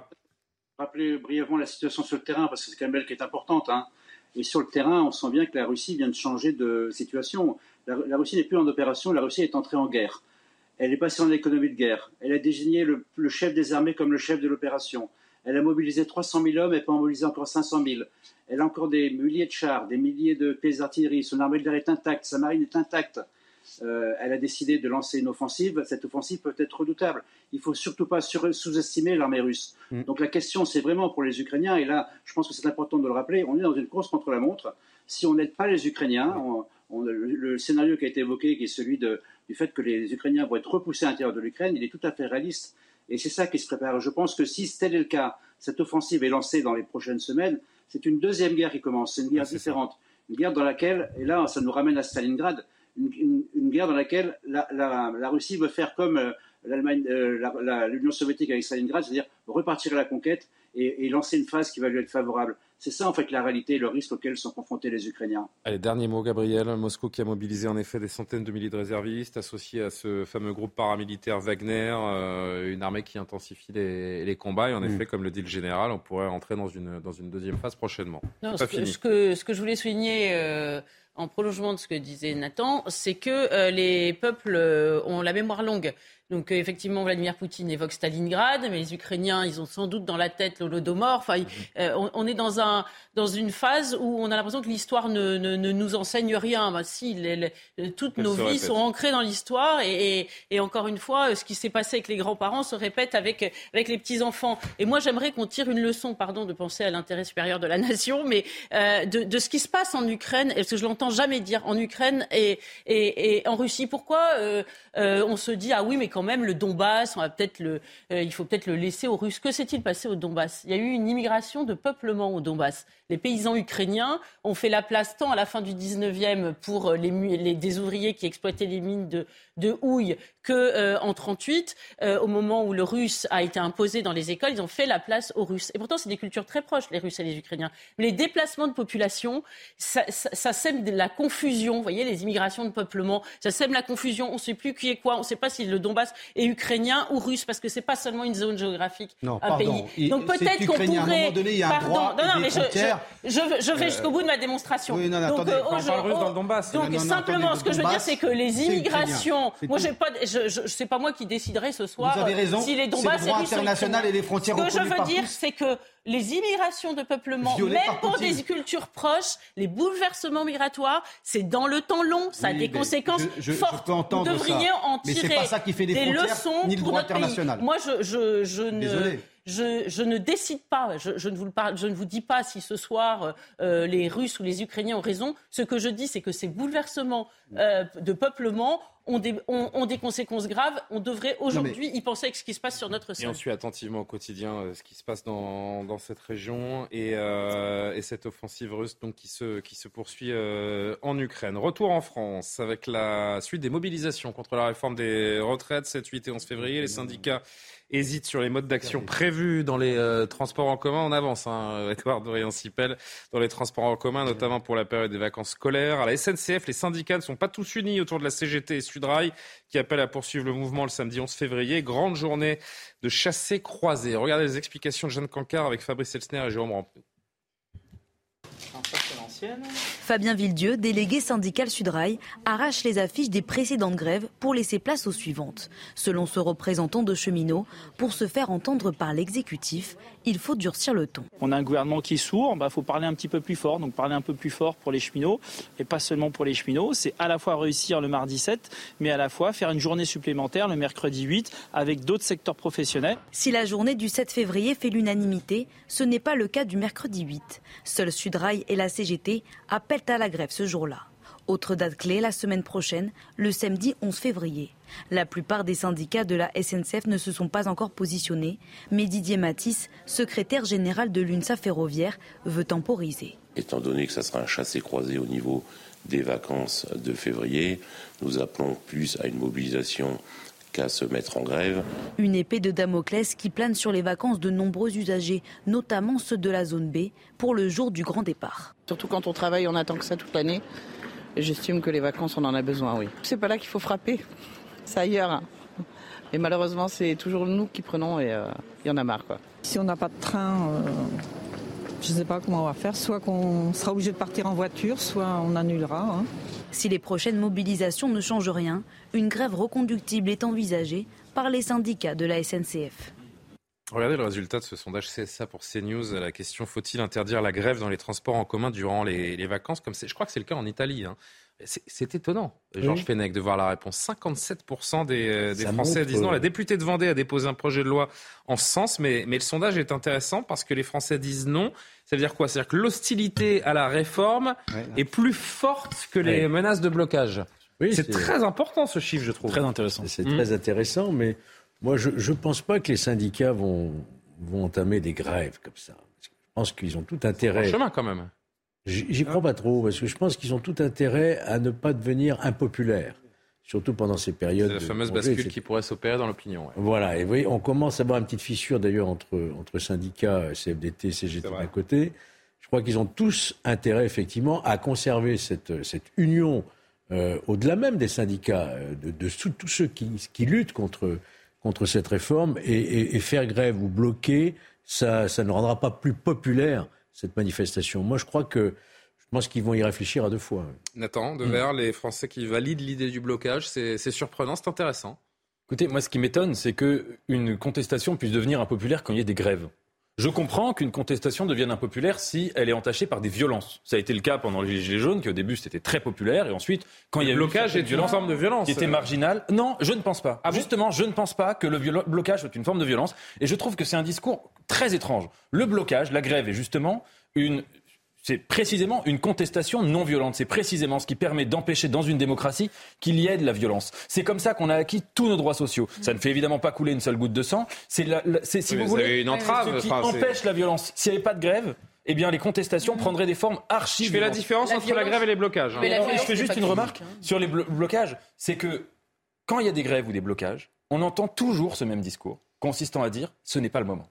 Alors si on fait grève pendant euh, une période de travail, on va dire vous empêchez les travailleurs d'aller travailler. Si on le fait pendant les vacances, vous empêchez les vacanciers d'aller en vacances. Bah, si vous voulez ce discours-là, il est problématique. Et peut-être que ce n'est en effet pas le moment de faire cette réforme, de faire cette réforme qui est antisociale. Peut-être qu'il y avait d'autres choses dans le contexte qu'on est en train de vivre. Vous parliez de la guerre en Ukraine, on peut parler de, le contexte énergétique, on peut parler du sort, des artisans, on peut parler des boulangers, on peut parler de plein de choses. Mm. Peut-être qu'il y avait d'autres urgences que de régler ce pseudo-déficit, entre guillemets, à horizon 2030 euh, de la retraite en France. Écoutez juste ce syndicaliste euh, CGT qui répond des vacances. Il n'y a pas de problème, vous en aurez d'autres. Regardez. Moi, je suis tranquille avec ça. Hein. Je pense que l'opinion publique, elle est de notre côté. Euh, les vacances, euh, il y en aura d'autres. Euh, le contenu de notre retraite, c'est maintenant que ça se joue. Et je me veux résolument optimiste parce que je rappelle que sur le volet systémique, nous avons déjà battu Emmanuel Macron euh, non pas pour dire que nous l'avons battu, mais déjà euh, dans l'opinion publique, tout le monde savait qui était là pour gérer nos systèmes de pension à la fin, c'est-à-dire BlackRock. Et donc euh, on voit bien qu'on est, c'est plutôt un projet de société et comment tout ça évolue. Et de ce point de, ce point de vue-là, je suis sûr que nos concitoyens comprennent l'importance et savent que bon, les vacances risquent d'être impactées ou pas d'ailleurs, L'opinion publique, Karim Abrik, qui se prononce clairement contre la réforme pour aller jusqu'à valider donc les blocages, on le voit à travers ce, ce sondage, c'est vraiment qu'il y a une réticence, ce chiffre c'est le reflet de ce qui est en train de se passer d'une certaine manière dans la rue. Oui, mais c'est ça. C'est moi, je pense qu'il a dit deux choses intéressantes. Ce syndicaliste, et c'est ce qui fait la différence dans, ce sondage qui peut peut-être surprendre. Il a dit le public est de notre côté. Euh, notamment, il a, parlé de ça. Il a parlé de projet de société. Parce que moi, contrairement à vous, Nathan, je pense que le blocage, ça peut être une violence. Euh, c'est-à-dire que quand on vous empêche d'aller gagner votre vie, ça peut être une violence. Euh, on Même de partir se reposer en vacances, hein, c'est pas un crime hein, pour des Français qui travaillent toute l'année. Hein. Oui, on l'a vu l'automne dernier. L'automne dernier, ce qui s'est passé, euh, c'était quand il y a eu le blocage pour les raffineries. Mhm. C'était quelques individus qui bloquaient un pays au grand complet pour leurs revendications personnelles, j'oserais dire. Dans ce cas-ci, on sent qu'il y a un mouvement global du pays. Tout le monde est dessus.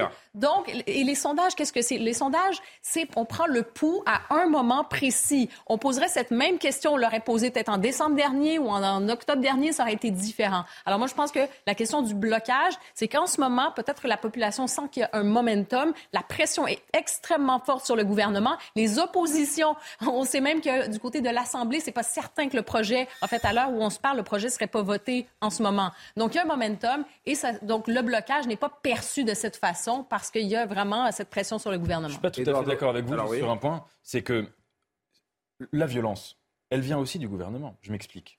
Ils savent que cette réforme est impopulaire pour 80% de la population. 93% euh, des actifs. Oui, pardon. 93% des actifs. Donc, ils ne reculent pas.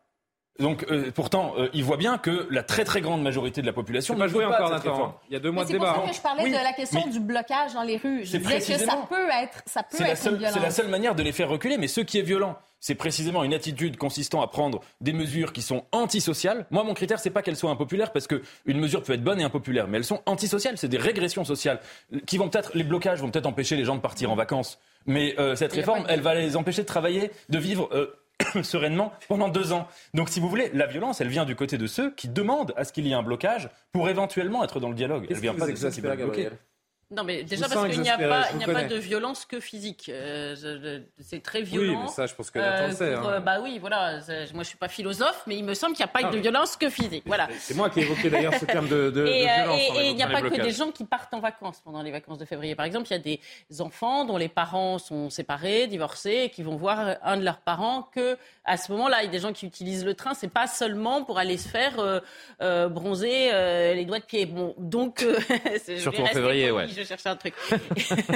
non, mais donc il, faut. Euh, je crois que euh, certains sont pris entre le marteau et l'enclume, c'est-à-dire que certains ne soutiennent pas le gouvernement euh, dans son espèce de jusqu'au boutisme qui ignore de fait, vous avez raison, cette, cette grande gronde qui dépasse sans doute les retraites. Hein. Les retraites, c'est devenu à la fois un totem pour le gouvernement et à, la fois un totem pour les protestataires, et qui néanmoins sont pas dans cette optique de blocage. Donc c'est vrai que ils, ils, sont sommés de choisir l'un ou l'autre camp. Et je ne crois pas qu'il soit nécessairement de, l'un ou l'autre. Édouard Doré, Cipel, je rappelle que vous êtes porte-parole territoire de progrès, qui est euh, un peu l'aile gauche de la Macronie. Je résume rapidement, mais on est bon. C'est précis. C'est 64 ans, et Gabriel vient de le rappeler, c'est non négociable pour le gouvernement. 64 ans, c'est non négociable pour l'opposition et les syndicats.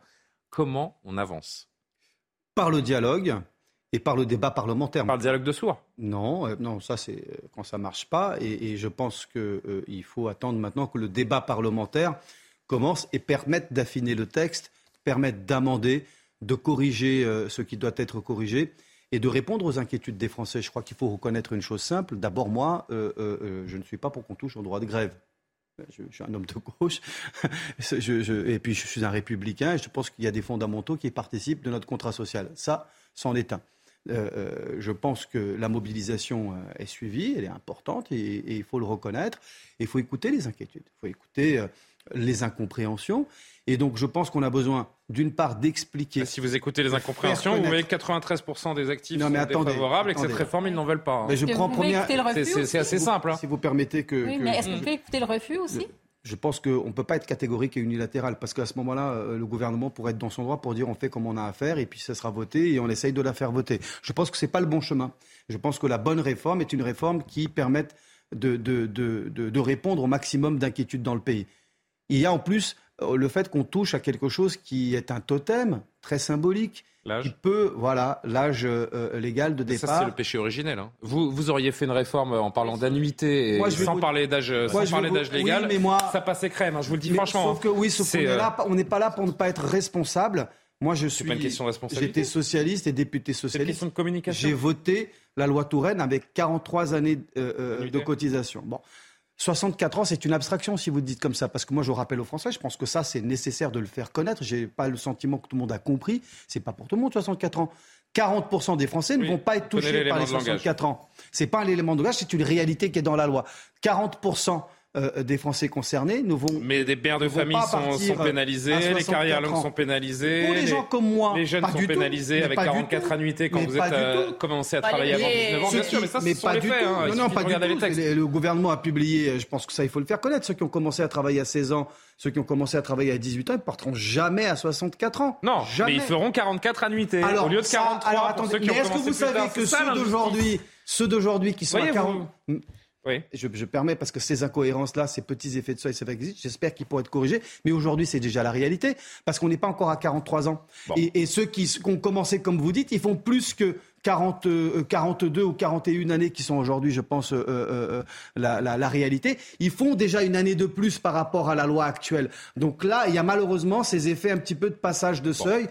mais, débat parlementaire. très vite, parce que je débat parlementaire. Notre, notre, dernier thème. Maintenant, c'est aux députés et ensuite aux sénateurs de corriger pour permettre que les Français s'approprient cette. Gabriel Cluzel, le dernier mot là-dessus. Ce qui paraît, euh, faut éviter les blocages. Ce qui est très étonnant, c'est euh, que dans la mesure où on sait que cette retraite par répartition est fondée sur la démographie, c'est qu'il n'y ait aucun volet euh, sur ce plan-là et que notamment euh, Franck Rister a expliqué que les, les, femmes, en réalité les mères, hein, c'est une carrière assez, étaient un peu pénalisées, même un peu, ça va pas. Hein. elles, elles, devraient être que pas le cas. Euh, extrêmement favorisées, précisément, sinon ça, ça n'encourage pas faire une réforme sur des enjeux démographiques et pénaliser les mères de famille. Non, mais c'est pas du tout le sujet. Elisabeth Borne a parlé, la première ministre a parlé ce soir.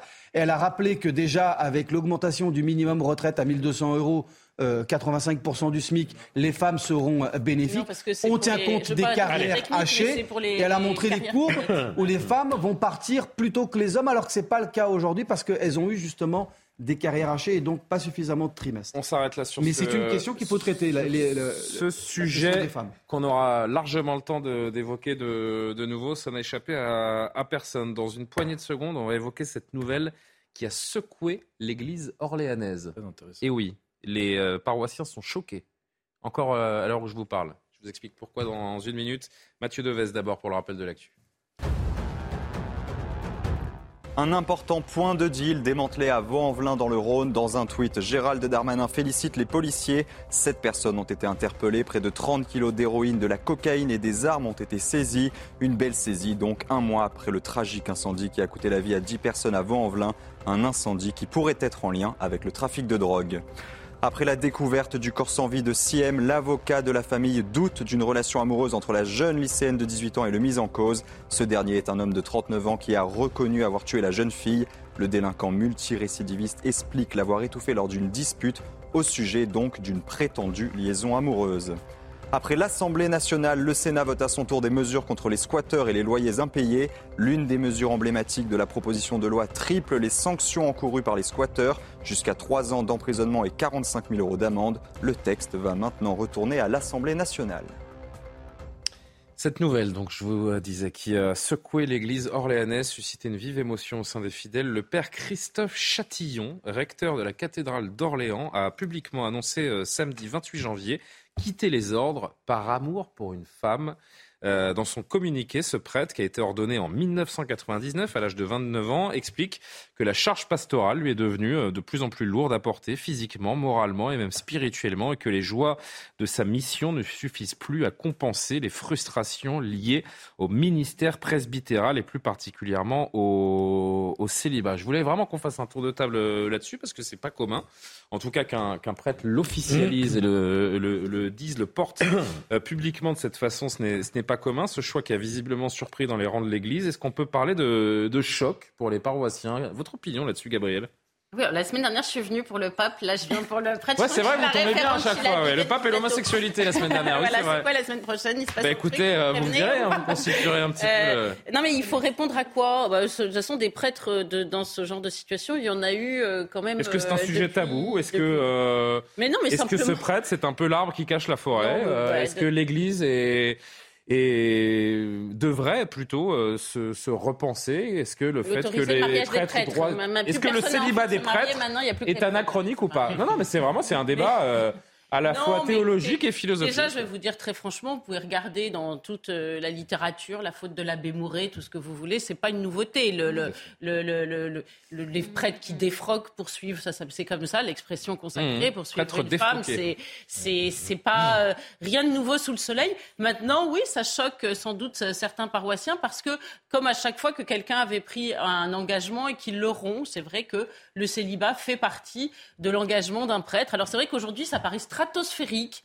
Tout le monde se dit doivent être un peu dingue ou il y a un problème ou bah non. Écoutez, il y a des prêtres qui choisissent le célibat et, et, sans, sans, rompre leurs vœux, c'est pas fou. Je, vais admettre, Gabriel. Attendez, je finis un dernier point. Personne n'agresse jamais les célibataires. Hein. Personne se, se mêle de leur vie. Personne, quand un prêtre, quand une personne est célibataire et pas prête, personne passe son temps à lui dire mais pourquoi t'es pas marié Mais en revanche, quand c'est un prêtre, je sais pas, ça, ça, ça, dérange tout le monde. Mais laissez-les vivre les prêtres s'ils ont envie d'être célibataires et un célibataire. Et celui-là, eh ben, écoutez, j'ai envie de dire que euh, c'est son affaire personnelle, voilà. Ouais, mais c'est ça, c'est que c'est moins personnel maintenant. Je pense que peut-être aussi euh, ce qui euh, non, mais surtout, moi, je me suis penché. je vous rends tout de suite la parole.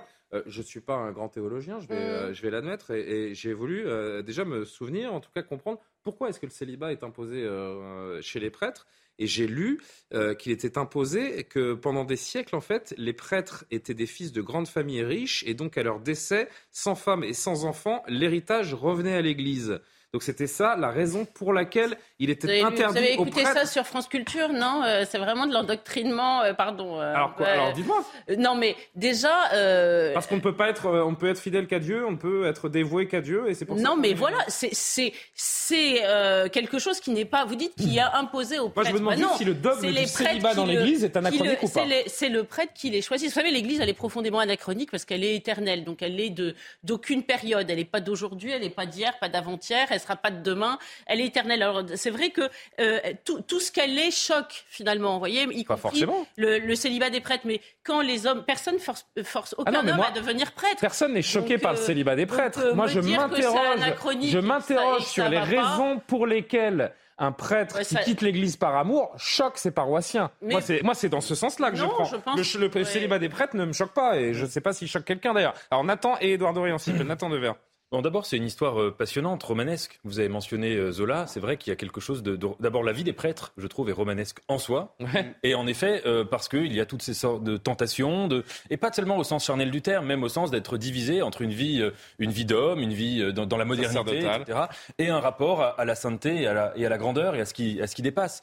Alors, Face à cela, moi, à mon avis, et encore une fois, je suis parfaitement d'accord avec vous d'ailleurs sur une chose, c'est que euh, l'esprit laïcard euh, consistant à se moquer des religions, euh, y a, pour moi, c'est vraiment un des avatars d'une certaine forme de bêtise. C'est pas du tout ce qu'on fait ce soir. C'est pas hein. du tout ce que, ce, ce, ce, que je, ce que je veux dire. C'est pas le propos de ce thème du tout. Il y a deux choses qu'on peut remarquer c'est que dans l'histoire de l'Église, le célibat des prêtres n'est pas une donnée éternelle ou transhistorique, puisque pendant les premiers siècles, les, les prêtres étaient mariés ou avaient des relations, et ça ne se posait pas en ces termes.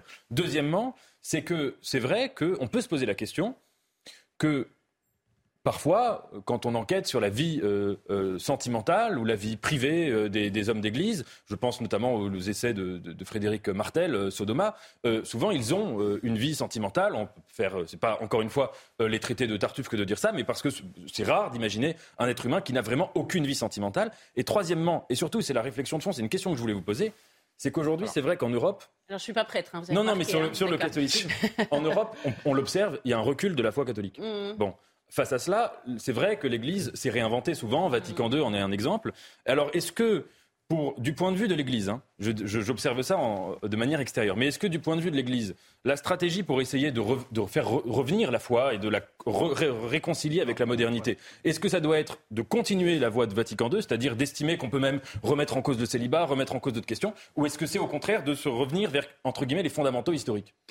Je pense que si je peux, je peux répondre simplement. Rapidement, si vous voulez bien. Si, vous observez ce qui se passe actuellement, je suis sûr que ça vous a pas, ça vous aura pas échappé. Si vous avez lu un peu les travaux de Raison du Closiou, enfin ce genre de sociologue qui s'intéresse à l'Église, euh, paradoxalement, euh, Vatican II a cru en courant derrière le monde faire revenir des fidèles que euh, parce qu'ils s'imaginaient en décalage et on se rend compte que c'est euh, les, les, les, communautés ou les, euh, les, juger les paroisses, juger les plus euh, dans, intransigeantes, si vous voulez, euh, euh, les, les, plus traditionnelles, qui recrutent le plus, entre guillemets, je ne sais pas si le mot est adapté, notamment chez les jeunes. Donc je, je ne pense pas que courir derrière euh, le monde est, sera une réussite. Par ailleurs, vous savez, dans, ce prêtre, ça serait intéressant de savoir, sans doute, connaissait-il une grande solitude Aujourd'hui, c'est compliqué d'être prêtre, hein, parce eh que certains sont tout seuls à gérer 25 clochers. Euh, c'est pas seulement euh, une petite historiette euh, euh, comme ça, sentimentale. Voilà. On va, on va entendre l'avis d'Edouard Dorian Sipel et de, et de Georges Fenech. Je voudrais juste que vous entendiez ce dernier extrait, ce témoignage. Il se trouve qu'un ancien prêtre, lui aussi, qui a renoncé à sa fonction par amour, était sur le plateau de C8 hier. Mmh. J'ai Cyril Hanouna, écoutez ce témoignage, c'est intéressant. J'ai invité Ingrid à prendre un thé et puis ah ouais. à la fin du thé. Quand elle vous embrassez, vous avez fait quoi vous? Je me suis laissé faire déjà. et puis euh, Ingrid part. Euh, vous n'êtes pas dit je suis dans une mer de noir. Alors c'est elle qui dit euh, excuse-moi, faut oublie tout. Voilà, on a fait, une erreur, etc. et puis moi je dis bah écoute, faut faut vivre ça, faut accueillir ça. Et et pour moi c'est le début d'un nouveau chemin. Bah là, je commence à réfléchir un peu. Je me dis, ça va être compliqué quand même parce que c'est une institution qui a du mal à envisager qu'après tombe amoureux. Euh, et, et, et, je me dis assez vite, finalement, on se dit, euh, je vais pas rester caché, je veux pas que cet amour soit caché, et donc je, je choisis, on choisit tous les deux finalement de, de se dire, bah, on va vivre notre amour euh, au grand jour. Le truc, c'est qu'on veut nous faire culpabiliser. Ouais. Et donc euh, moi, assez vite, et je pense qu'Ingrid m'a beaucoup aidé, m'a dit, il n'y a aucune culpabilité à avoir d'aimer et d'être aimé. Et donc moi, assez vite, je me dis, bah arrête de te sentir coupable. Euh, c'est pas c'est pas un péché que d'aimer puisque euh, mm. c'est une religion qui dit aimez-vous les uns les autres comme je vous ai aimé. Donc euh, Et peut-être que nous sommes un peu naïfs de penser qu'il n'y a pas déjà bon nombre de prêtres qui ont une double vie. Je, trouve ça assez insultant pour ce que vous dites. Pardon, ça me choque. Parce que, y a, ce que vous dites, vous avez l'air de dire que finalement, ils ont tous. Euh, je vous dis franchement ce que je pense. Hein, que bah non, parce qu'il y a une forme de banalisation. Là, je ne vois inviter que des prêtres qui ont fait le même choix que le prêtre dont vous avez parlé au début. Il y en a d'autres qui ont fait un autre choix. qu'avec euh, qu'avec Thierry Cabane et le service programmation et Jacques Sanchez, on a passé, bah, on a passé pas mal de temps à essayer de, faites le crédit, joindre des prêtres. Euh, Aujourd'hui, personne ne veut en parler. Oui, bah écoutez, non, si je sais que certains sont ah, tout à fait capables d'en parler. Oui, vous auriez dû me contacter plus souvent. Et euh, je suis sûre que certains prêtres qui ont pris un engagement sont sincères dans leurs engagements et c'est pas des hypocrites qui cachent une vie affective. C'est terrible comme on peut. D'ailleurs, il faut jamais essentialiser, mais les prêtres, on a droit de les essentialiser. Là, on, a, on, on, on, peut tout, on peut tout généraliser. Non, je crois que c'est important euh. de leur faire crédit de leur honnêteté. Eh ben, vous avez raison d'exprimer votre, votre opinion. Gabriel, vous êtes là pour ça, vous le savez, euh, toujours avec plaisir. Édouard Dorian Sipel et Georges Fenech. Alors rapidement, messieurs, parce que j'ai une dernière séquence euh, pour notre plaisir à tous, et il nous reste 4 minutes. Allez-y. Moi, je pense simplement que l'amour est divin et l'amour est une révélation. Ah ben, je crois que ce prêtre vient de vivre une autre expérience de, de, la divinité, de l'amour et euh, de la révélation. Et pour le reste, moi, je, je respecte beaucoup l'Église et l'Église catholique. Euh, je crois que ce débat sur le célibat des prêtres viendra trop, tout tôt ou tard euh, au sein de l'Église. Je pense qu'en effet, ça peut être un moyen pour susciter des vocations de prêtres, comme chez les pasteurs, comme chez les rabbins. Bah, mais, c'est un débat, et je le respecte, qui doit se faire à l'intérieur de l'Église et qu'ils le fassent. je pense qu'ils l'ont déjà fait, Je pense qu'ils ne sont pas prêts. Georges j'avais noté une phrase de, du pape François quand même qui, euh, en 2019, a dit « Je préfère donner ma vie que de changer la loi sur le célibat ». Bah non, ils ont tranché. C'est quand même quelque chose d'assez ancré. Exactement. Oui, très vite, Georges, je suis désolé. Sur la sortie quand même de ces prêtres-là aussi, c'est de dire est-ce qu'ils veulent justement faire le débat sur le célibat des prêtres? Parce que ou simplement prêcher, la bonne, prêcher, la bonne, nouvelle de, de l'amour. c'est ça qui était quand même acceptation de leur nouvelle vie. Georges, Dieu, est Georges Fenech, je suis désolé, je veux vraiment, euh, si vous, pouvez me respecter. C'est exactement ce que vient de dire Eduardo. Ah, bon ben voilà, bonne soirée Georges. La même chose, et, je pense que c'est un sujet qui, tôt ou tard, effectivement, ne sera plus tabou. Voilà. Bon. Ah. Hmm. Et, j'ai un sentiment. Parce qu'il y a une méconnaissance. c'est certainement, certainement. Toutes les grandes religions du Allez, oui, Nathan, vraiment 20 secondes là, vous êtes en train de m'exploser les compteurs. Je suis d'accord avec Eduardo, il y a un très beau livre là-dessus. Si vous êtes tous d'accord, ne me prenez pas pas d'accord. Je suis pas d'accord. Oui, ça fait talisman sur ton cœur de réflexion. Tiens, restons dans la célébration divine. Pardon, je vais mettre les pieds dans le plat. Ils avaient pris un engagement, et personne ne les avait forcés à le prendre, et personne se dit, bah oui, on peut être heurté, qu'ils ne tiennent pas leur engagement. Avant, les gens qui tiennent pas leur engagement, pour vous, c'est des imbéciles. Vous êtes aussi pour la perpétuité pour les prêtres Non, mais, non, mais moi, je suis pour les engagements qu'on tient. Voilà. Ce jeudi 2 février, c'est la dernière image est un peu particulière, cher Gabriel, euh, ah, ce soir parce que c'est une dernière image. Un peu, non, elle est, elle est d'une certaine manière un peu divine déjà, ah. et ensuite elle est en direct cette dernière euh, ah. image. Vous savez que ce jeudi, euh, encore pour une vingtaine de minutes, nous célébrons la Chandeleur, bah cette célébration chrétienne aux origines complexes, c'est connu pour être l'occasion de manger des crêpes, n'est-ce pas Yannick? Bonsoir oh, Yannick, vous êtes crépier, restaurateur ah, à Paris dans le 15e. Yannick, un vrai breton en plus. Oh, et vous avez un défi, vous avez une minute trente, euh, si vous pouvez, tout en restant euh, à discuter avec moi, pour me faire la meilleure crêpe de Paris. Alors, je voudrais, que vous, je voudrais que vous m'expliquiez, parce qu'on a tous notre petite, euh, notre petite recette, notre façon de faire des crêpes. Je voudrais que vous me disiez en une minute quels sont les ingrédients essentiels pour une crêpe réussie et que vous m'en fassiez une sous les yeux en direct, qu'on la déguste par procuration. Bon, à, part la farine, les œufs euh, euh, pour les, galettes, et puis euh, bien sûr, il faut aussi de la farine, des œufs, du lait, et mm, pour faire les crêpes, les crêpes dessert. Mais il faut surtout de l'amour. Hein, ah, ben voilà, on revient au sujet essentiel. Vous avez la plaque et le petit râteau là pour faire la crêpe ou pas? Mais regardez, regardez, bien sûr, regardez, ils sont là, ils sont en train de de les hmm. préparer. On a la, je pense qu'on a dû faire au moins 180 couverts ce soir. Donc, euh, Baissez la caméra si vous voulez bien, qu'on voit bien le petit. Euh, ouais, regardez. Ah, voilà, moi c'est ce geste. Il faut comment ça s'appelle maintenant Parce que j'ai Thierry Cabane dans l'oreillette, qui est euh, évidemment un, breton comme chacun sait, qui est un amoureux de la crêpe, qui m'a expliqué comment ça s'appelle le petit objet, mais j'ai oublié.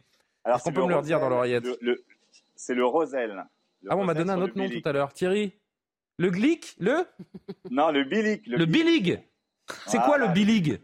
Le bilic, c'est la plaque. Ah, le bilic, c'est la plaque. Et le petit râteau, c'est quoi c'est le roselle. Oh là là, mais déjà, deux mots que je n'ai jamais ah, entendus. Alors ça commence bien cette, euh, cette séquence. Alors montrez-moi un petit peu quand vous faites le bilig et le rosen ou ils, sont en train de, ils sont en train de tourner là. Allez.